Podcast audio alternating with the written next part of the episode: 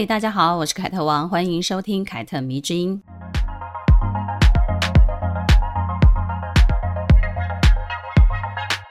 最近好多朋友都去日本玩了，看得我好羡慕哦，真的。去东京的朋友呢，还传了东京街头的影片给我看，哎，真是就是炫耀。他专门去拍了新宿车站东口广场前的一个 3D 的看板。现在呢，正在播放的影片就是 LV 跟草间弥生联名的系列的广告。不晓得大家有没有看过这个广告，但是我可以口述一下给大家听听。这个影片呢，最开始是一个中规中矩的一个带着圆点的 LV 的箱子，然后呢，从箱子里头呢，突然就跳出了三个非常经典的草间弥生的圆点南瓜，大家应该都有印象吧？接下来呢，中间的黄色的一个圆点南瓜呢，就转了一百八十度，转过来呢，竟然就变成了草间弥生本人了。然后你就看到他的头就开始朝下凝视啊，好像在俯瞰着下面的这一切，死亡凝视。然后左顾右盼的，接着呢，另外两个南瓜就开始大变身了。草间弥生呢，在这个广告当中呢，仿佛像魔法师一般，又奇怪又可爱。再加上很多标志性的圆点点，大家应该都知道，这就是它的一个经典的图案。我想应该会让很很多人，就是有密集恐惧症的人起一身的鸡皮疙瘩。我没有，所以我觉得看得还蛮开心的。LV 呢，这一次的联名宣传呢，在日本打得很凶哦，连地标东京铁塔也被用灯光打造成了草间弥生的波点的图样，吸引了很多人去打卡。其实，不管你懂不懂艺术，应该都会被草间弥生的创作给吸引。加上他本人非常具有识别度，所以呢，在全世界就拥有了很多粉丝。而这一次的联名呢，是继二零一二年之后呢，时隔十年，LV 又再一次的跟草间弥生合作了。不知道大家身边有没有搞艺术的朋友？我觉得搞艺术听起来好像是年轻人才会做的事情。也许吧，嗯，在我很遥远的记忆当中，认识的那些艺术家朋友呢，其实都是我二十几岁的时候认识的。之后呢，大家就各奔东西了，也很少联络了。有一些可能还在业界，有一些呢也很早就转行了，甚至呢，有人很早就弃艺从商。我小时候很喜欢画画，学过很长的一段时间。后来呢，我国中念前段班，就是以升学为主了。然后有一回。美术班的老师来带过一节美术课，他看我图画的不错，于是呢就鼓励我去报名美术甄试，并且呢让我课后呢去辅导教室跟美术班的学生一起加强术科的练习。在那里呢，我就认识了一个女生，她是后段班的学生，跟我一样呢，也是这位美术老师从其他的班级挖过来的学生。她非常非常的安静，而且呢特别喜欢坐在角落，然后自己默默的画图。我对她的印象最深刻的就是她画水彩的时候，她不管什么颜色，她都要加一点黑色进去调色。所以呢，他的画就是有一种很诡异的感觉，然后弥漫了一股黑压压的气息。老师跟他说：“啊，你要改掉这个习惯，否则你参加真试的时候呢，评审老师可能就不喜欢这种绘画的风格。”那跟他比起来呢，我就是属于懂得如何投其所好的那种学生。至少呢，在拿名次这件事情上呢。我很知道怎么样做才可以拿高分。有一次呢，我稍微去晚了，于是呢就坐在后面，就坐到了他旁边。那一天呢，我就刻意把自己完成的画跟他的稍微放在一起比较。哎呀，真的是应验的那一句话：没有比较就没有伤害。我发现自己的画跟他放在一起就显得好非常的普通。它的颜色虽然很诡异。但是呢，它特别特别的有张力，就是他的画就是特别的有张力，很有生命力的一种感觉。这可能是我人生当中第一次体会到什么叫做有艺术天分。我觉得这个女生就是这种人，她的画非常的有自己的风格跟个性。后来呢，我虽然考上了，但是我没有去念，她也考上了，我们是唯二两个考上的人。但是因为家庭因素的关系，我就没有去念嘛。念书的时候呢，我就到处去接 POP 的案子，以设计海报来打工赚钱了。毕业之后呢，我从事过大约十年的设计工作，画了很多商业的插画。对于绘画这件事情的热爱呢，大概也就是这样子了。转换了工作跑道之后呢，我已经很久很久很久没有再画图了。对于艺术的喜爱呢，也完全变成了一个纯粹的欣赏者了。有事没事呢，我就会去美术馆逛逛，看一看展。如果有特别值得看的展的话，我一定会去。然后呢，我觉得这么做，然后再回归自己的生活呢，就会有一种给自己充电的那种感觉。我记得我第一次看到草间弥生的作品，亲眼看到他的作品，是在二零一三年在上海的当代艺术馆。那一次是非常盛大的一个个展，然后我正好去上海出差，于是呢，我就抓了空档，然后就自己买票去看了。果然亲眼所见，你才会明白草间弥生为什么会被誉为当今世界最有价值的女性艺术家。她的作品真的是让人目眩神迷，不仅仅是视觉上的冲击，更是内心深处的一种非常强烈的反复的撞击。你看完之后呢，你会发现自己的心口是灼热的。会非常澎湃，就是你的情绪起伏会非常的澎湃。很多人都知道，草间弥生从小就被大量的幻觉困扰，患有精神性的视觉障碍，并且呢也有精神上的疾病。他一直呢都住在东京一所精神疗养院中。据他自己说呢，住在这里可以让他非常的有归属感，也非常的有安全感。当然，最大的目的是为了防止自己自杀。他没有结婚，也没有小孩。家人很早就跟他断绝关系了，他唯一的一个寄托呢，就是艺术，就是画图。九十三岁高龄的他呢，每天还是坚持去工作室画图，而且一画呢就是八个小时。虽然他已经是当今最有价值的艺术家，但是他过的生活几乎是没有什么物欲的生活。他不用三 C 产品，他也不玩社群，他不画画的时候呢，就是看书、看报纸。他说他自己一生中花过最多的钱，就是买下疗养院附近的一间房子当做工作室。这样子的话呢，就方便他每天可以走路过去工作。据说呢，这就是他的全部。在精神疗养院里面呢，草间弥生有一间私人的卧室。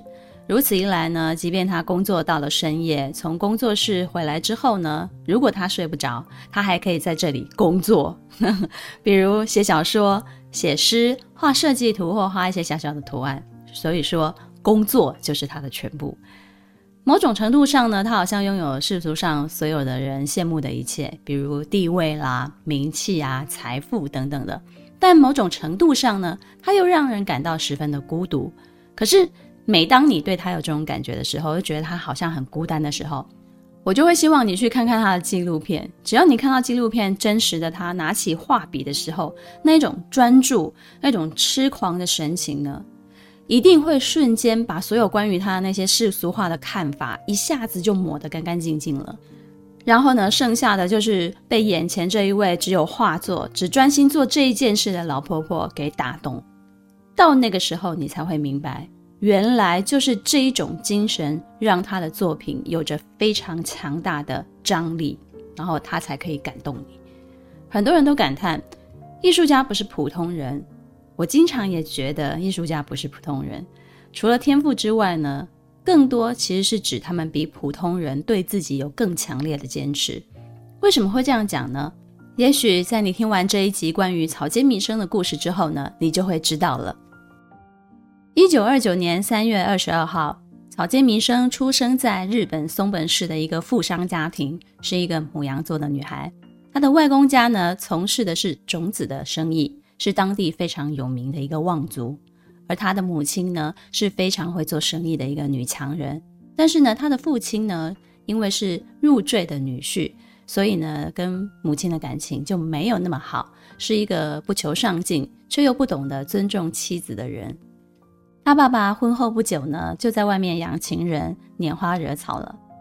母亲为了监视丈夫，曾经呢叫还是个孩子的草间弥生呢去跟踪他的父亲。小孩子哪里懂什么是跟踪啊？于是呢，很快的就露出马脚，被爸爸发现了。然后呢，被发现之后呢，草间弥生就会被爸爸臭骂一顿，然后被大声的斥喝，要他滚。小小的年纪，其实就被迫面对大人这些不堪的事情。让草间弥生感到非常的痛苦。虽然是一个妥妥的富二代，但是呢，除了衣食无虞之外呢，他从来就没有感受到来自父母的温暖。母亲的严格跟她的强势，更是让草间弥生感到非常非常的窒息。这种压抑的情绪呢，导致他十岁就开始出现幻觉跟幻听。他被确诊为神经性的视觉障碍，并且伴有精神分裂症。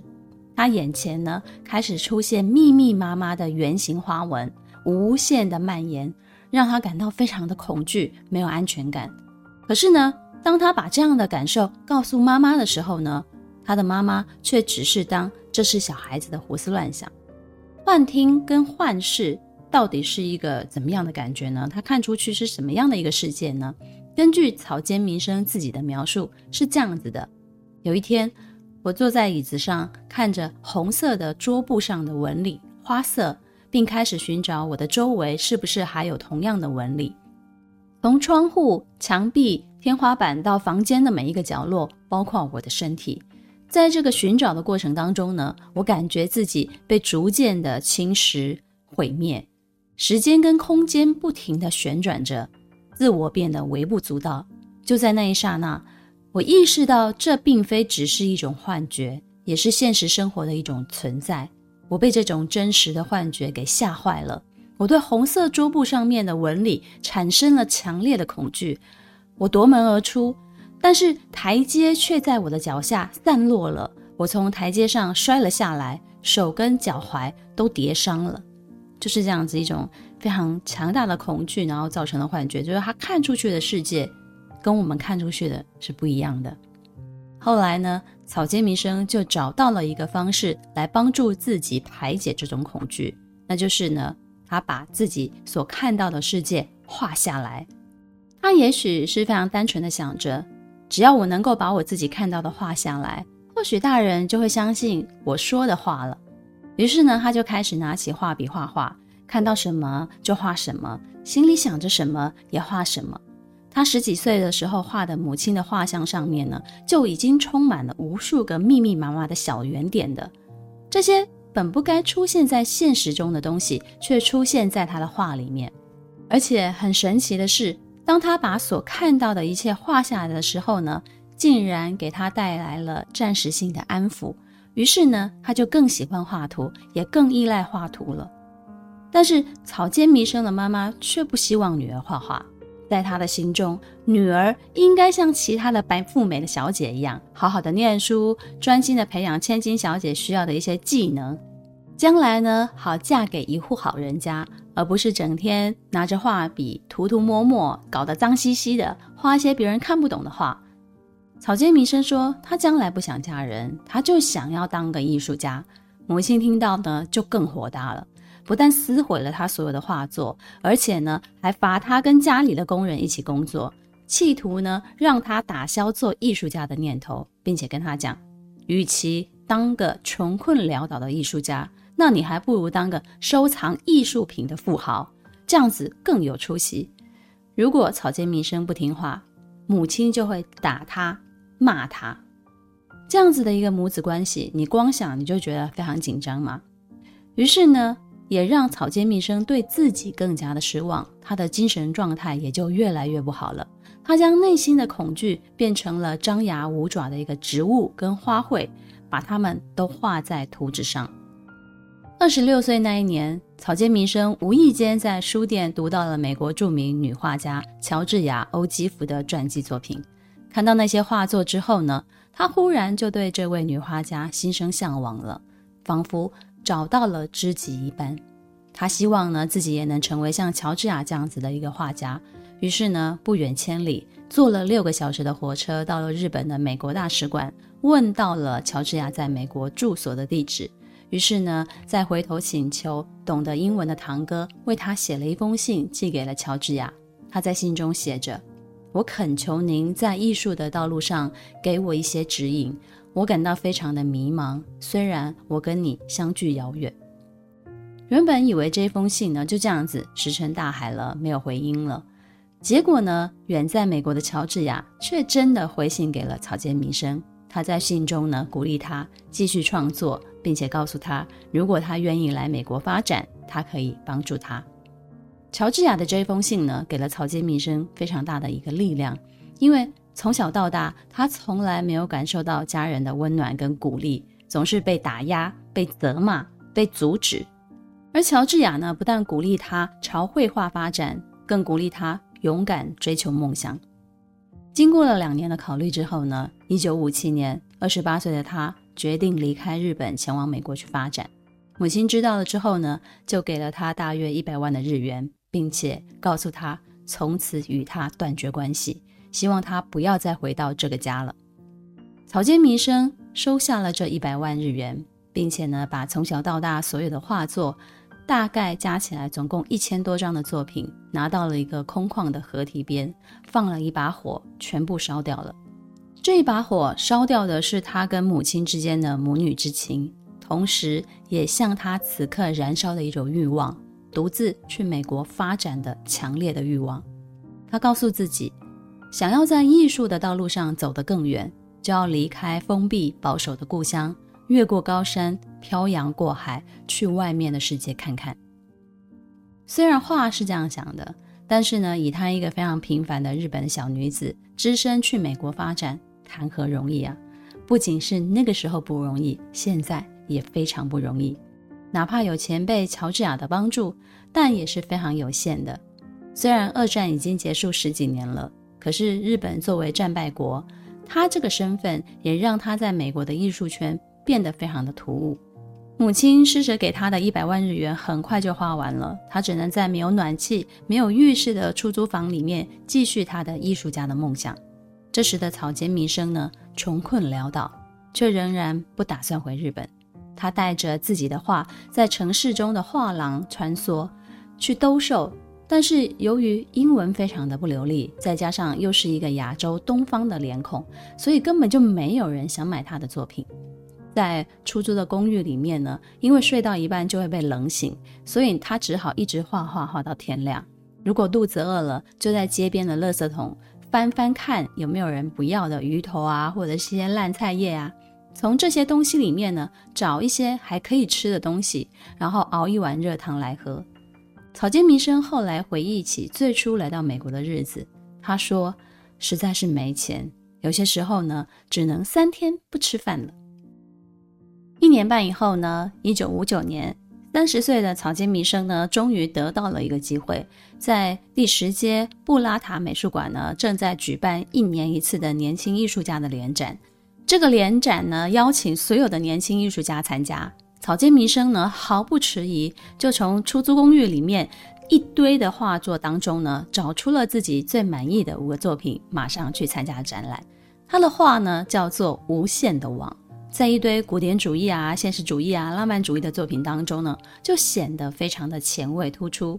这些作品呢，都是在一个非常暗的一个灰白色的背景上面。画满了网状的图案，这些原点呢，就受到了纽约知名评论家的注意了。艺术评论家唐纳德·贾德就在《艺术新闻》当中这样子形容过《无限的网》这个作品。他说：“草间弥生是一位原创型的画家，展览中的五幅白色巨幅的作品，无论是在概念上，还是在实现的方式上面呢，都是非常前卫而且非常有力量的。”它发自于那些融于平面的点，也发自于那些稍微偏离的，但是效果强烈的点。因为这一次的展出呢，就让草间弥生的名字开始被很多人注意了。但是距离他真正成名，还有一段非常非常遥远的距离。时间过得很快，又过了五年。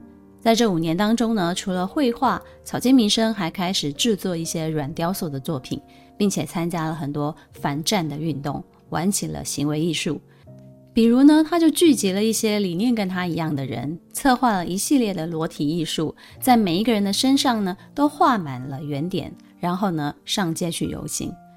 如果你对六零年代的欧美有一点印象的话呢，你应该就会知道那时候的美国年轻人在这个时期是对性解放、反越战、嗑药、摇滚、嬉皮非常热衷的一个年代。而这个期间呢，热衷于软雕塑的草间弥生呢，就用软雕塑做了一幅月历。但这个创意呢，后来却被克拉斯·欧登伯格拿去了用在自己的创作上，让他一炮而红。而真正的开创者草间弥生呢，却没有那么的幸运。一九六四年，他举办了一个名为“千船会”的展览，把阳具的模样的软雕塑塞进了船里面，塞得满满的，而且摆满了整个房间，并且呢，在这个房间的周围的所有的墙壁上面呢，都复制粘贴了这一艘船的图片。当人走进了这个房间之后呢，就会有一种整个世界都被这个阳具的船包围着那一种奇幻的感觉。这种装置艺术呢，在当时还是一个非常创新的方式，没有人用过，所以呢，可以说草间弥生就是这种装置艺术的开创者。他自己当时呢，还全裸，然后背对着镜头呢，站在这艘装满了洋具的船上面，留下了一张照片。大家对这个展览呢，其实都非常的吃惊，因为觉得他实在是太大胆了，大胆到有点离谱。当时呢，千船会的展览呢，还吸引了 Andy Warhol 来看展。他对草间弥生的展出呢，非常非常的赞赏，觉得他是非常有才华的一个艺术家。而这一次的展览呢，也刺激了 Andy Warhol，在一九六六年，他也发表了著名的牛首交错，展现出了迷幻重复的一个图案。打开了普普艺术的大门。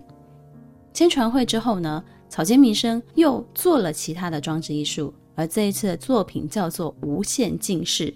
他利用镜子的反射，将空间制造出了无限蔓延的一个奇幻的幻境。搭配他那一些无限圆点的作品呢，呈现出了就是一种充满童趣又非常梦幻诡异的一个空间感。他也是这个世界上第一个创造出镜面空间的艺术家。后来这个方式呢，就被很多人沿用了。我之前看过的那个草间弥生的展览，就有所谓的无限镜室的复制，然后真的是你进去了以后，你就可以看到非常无限蔓延的一个空间，然后非常非常的有张力，非常非常的震撼。但是呢，无限镜室的这个创意呢，又被其他的同行剽窃了。作为原创设计者的草间弥生呢，忽然之间就觉得。艺术圈对女人也太不公平了吧，尤其是对一个异国的东方的女人来讲，这里根本就没有自己的一席之地啊！草间弥生呢，在接受媒体采访的时候呢，多次指出，包括 Andy Warhol 在内的美国艺术家呢，曾经都借鉴过自己的想法，而这些人呢，在这些作品发表了之后呢，都发了财，成了名，创意被剽窃。万念俱灰，又被忧郁症缠身的他呢，一举就从他的工作室跳下去了。幸好他被救了回来。其实草间弥生遇到的问题，比如被同行剽窃创意这个问题，身为女人搞艺术被无视这个问题，其实在很多的圈子也是存在的。例如呢，我们曾经说过的居里夫人，在学术圈、科学界，以前女人要混出名头，那真的是非常难。很多优秀的女性学者呢，她们的工作成果也经常被男性拿去当做自己的成果发表。但是呢，随着女性意识高涨，女性为自己争取权利之后呢，才慢慢改善了这个不友好的状况。我想呢，当时在六零年代身处女权主义第二次浪潮的草间弥生呢，一定是非常非常的有感触。女人要很大胆，要勇于争取。他才能够在男性主宰的世界为自己发出声音。自杀失败之后呢，草间弥生就告诉自己：“我既然活了下来，那就好好的活下去吧。”一九六六年，他没有受到威尼斯双年展的邀请，却自己带了一千五百颗镜面球，在展览外面自己办起了展。他穿起了和服，在草地上打造了一个叫做“自恋庭园”的空间。并且告诉来看展的人，每个人能够用两块钱美金买走一颗镜面球，而这些镜面球呢，可以反射到自己的脸，所以叫做自恋球。他甚至写了一个广告牌，上面这样子写：只要两块钱美金，你就可以买走你的自恋。因为没有收到邀请，所以保安很快的就来驱赶他了。可是草间弥生完全不管，面对同行的指责，他也无动于衷。因为他的用意就是要用这样子的一个行为艺术来批判艺术界的商业主义。我在网络上有看到这个行为艺术展的照片，那照片里面呢，就是一个外国女人正在买这颗自恋球，那草间弥生呢，就是递给她的这个瞬间。然后呢，我就想，诶，如果当时我在场，我应该也会掏出两块钱美金跟她买这颗自恋球，然后呢，请他落款签名在这个自恋球上面，这个作品上面。除了因为喜欢这个概念呢，也觉得这就是看行为艺术展的一个很大的乐趣啊，你说对不对？即便呢，草间弥生有过几次轰动艺术界的发表，但是呢，他依旧不被美国主流的艺术圈给接受，也因此呢，陷入了非常高的一个财务危机。一九六七年，当他知道自己又再一次没有获得预期中想要展出的机会的时候呢，他决定我要自己发表作品了。他将自己标志性的圆点画在了任何一个物体上面，甚至呢，在行为艺术的现场呢，在裸体的模特身上也画满了圆点。他在纽约华尔街证交所外面的街道，让四位裸体的女模特随着鼓手的节奏扭动，而他们身上呢，都被画上了草间弥生的蓝色圆点。但是呢，这样子非常大胆的行为呢，却把警察给招来了。他们遭受到了驱逐，还差一点点，所有的人都进了警察局呢。之后呢，类似的行为艺术出现过了好几次。草间弥生呢，自己也会参与这些表演。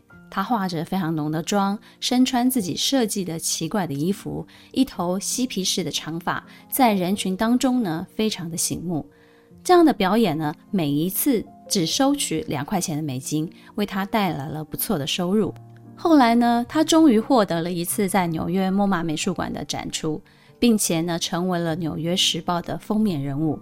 但是呢，这个报道呢，并不是在夸奖他，而是在质疑他。《纽约时报》在封面人物的副标上面提出了这个质疑。他问大家：“但这是艺术吗？”这一份怀疑其实就是针对草间弥生的。草间弥生平时作画的时候是非常安静、非常专注的。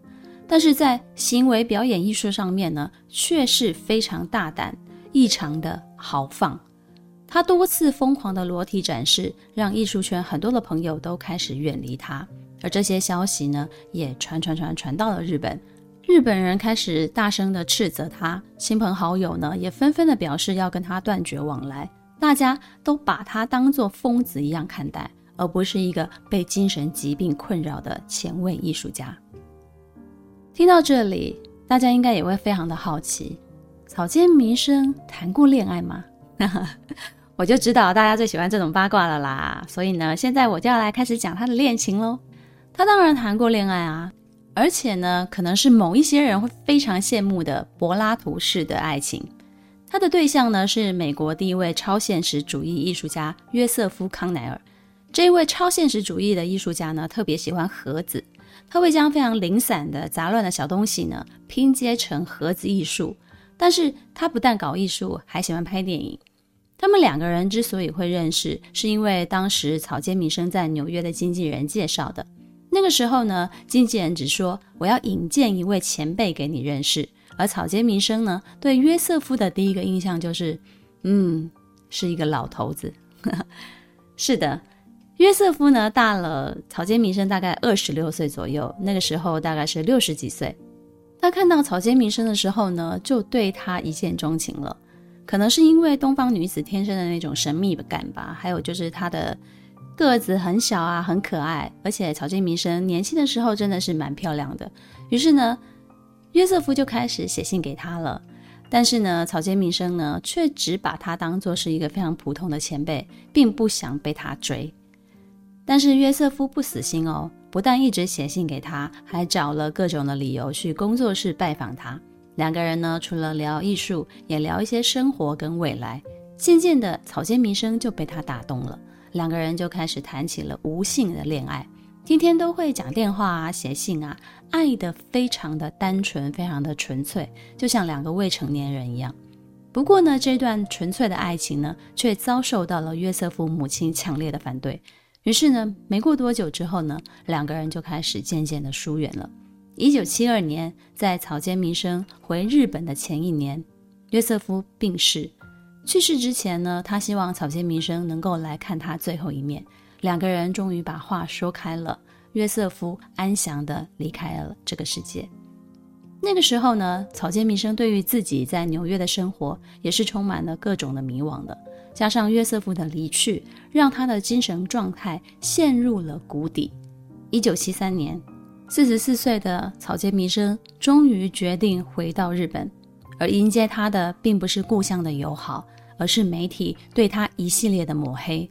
他们说草间弥生是一个疯女人，在美国混不下去了才回来，并且呢，在艺术圈做的都是一些非常下流、非常不堪入目的事情。他的故乡松本市说他是松本之耻。他念过的高中呢，将他在毕业册上完全的除名。随着草间弥生的父亲、母亲相继的离世，加上这些莫须有的污秽造谣，终于又再一次的把他逼到了绝境。他又一次的自杀，幸好又被救回来了。被救回来的时候呢，他索性就让自己搬进了一家精神疗养院生活，并且愿意接受长期的治疗，远离公众的视野。就像消失了一样，直到了一九八九年，他决定在纽约举办一个回顾展，希望将这半生的创作的作品呢一次性的展出。这时，草间弥生已经六十岁了，他想的可能是，如果他再不做，可能也许以后就再也没有机会。而这一次的展出，终于让他彻底的在艺术圈翻红了。哎呀，艺术圈真的是一个坑啊啊！怎么前二十年一直被排斥，后来就变得好香的呢？嗯，但是这也向我们证明了一件事情：人啊，真的要用作品说话。好啦，从国外红回日本，日本人对草间弥生那些抹黑就通通洗白了。日本美术界不仅接受了草间弥生，还对他赞誉有加。而获得家乡人的认可之后呢，草间弥生的反应也非常的真实，他哭得像一个小孩。一九九三年，草间弥生代表日本参加了威尼斯双年展，这个曾经拒绝过他的展览，终于为他敞开了大门。为了防止他发病，他的医生团队全程紧紧地跟随。这一位自愿住进精神病院的艺术家，终于被当成一个病人，而不是一个疯子了。进入了千禧年之后呢，草间弥生的作品在世界上大范围的掀起了讨论，甚至呢，一幅画的拍卖金额呢，会超过一个亿，她也被称作当代全球最贵的女艺术家。在追求艺术的道路上呢，她的精神出了问题，自杀过了两次，被家人、被国家抛弃。但是这些伤害他的障碍都没有阻止他走向向往的艺术世界。过去呢，他就像西西弗斯一样，不停地重复推动那块巨石，掉下来了再推上去，掉下来了再推上去。如今，他终于把那一块巨石，也就是艺术，推上了顶峰。自从草间弥生彻底的翻红，成为本世纪最有价值的艺术家之后呢，就不断有人质疑他利用精神病来立人设，来创造艺术的商业价值。这个世界实在是太有趣了，有没有？以前他没有红之前。有人质疑他的作品不算艺术的时候呢，大家都说他是一个潇洒某，说他是一个精神病，一直往他身上贴上疯子的标签。现在他红了，又反过来质疑他是不是利用精神病来替自己营造故事。所以呢，从社会舆论的反复无常，我们可以证明一件事情，也就是如果一个人他想要做他自己，就不要管周围的人怎么评价他。因为他们的评价很多都是基于恶意的，目的只是为了要把你拽下来，要伤害你。坚持做自己，朝自己想要的目标前进，本来就不是一件非常容易的事情。这往往意味着你需要反复的抵抗诽谤以及误解，要有坚持自我的那一份决心跟毅力。不管别人怎么在你耳边唱衰你、嘲笑你，你可以哭，也可以偶尔软弱，但是呢，你绝对不能够辜负自己，向现实举白旗。我在草间弥生身上呢，看到的是他对艺术从一而终的那一份热爱。从十几岁开始，一路走到了六十岁，头发都花白了，身体都弯曲了，他还是像当初那样喜欢艺术。与其说世界是因为艺术的商业价值认可了他，不如说，更多人是因为他始终在做同一件事情而认可了他，所以呢，今天他九十三岁了，才会看起来那么的可爱，那么的可敬，在聊女性的时候呢，我经常收到有读者说，做女人啊，真是太不容易了。尤其是东方社会对女人有太多传统的刻板的框架，一旦我们企图跨越那个框架，就会遭受他人无尽的责备跟嫌弃。凯特迷之音说了那么多的女性故事，虽然每一个人的人生都不一样，但是呢，关于自我这件事情呢，却是殊途同归的。因此，在新的一年里，如果你对自己摇摆不定，随时欢迎你点开这个节目随意的点开任何一个女人的故事。我相信你一定会从中找到安慰跟力量的。今天是二零二三年一月一号新的一年祝大家都能够坚定自我原地再出发。凯特迷之音咱们下次见了。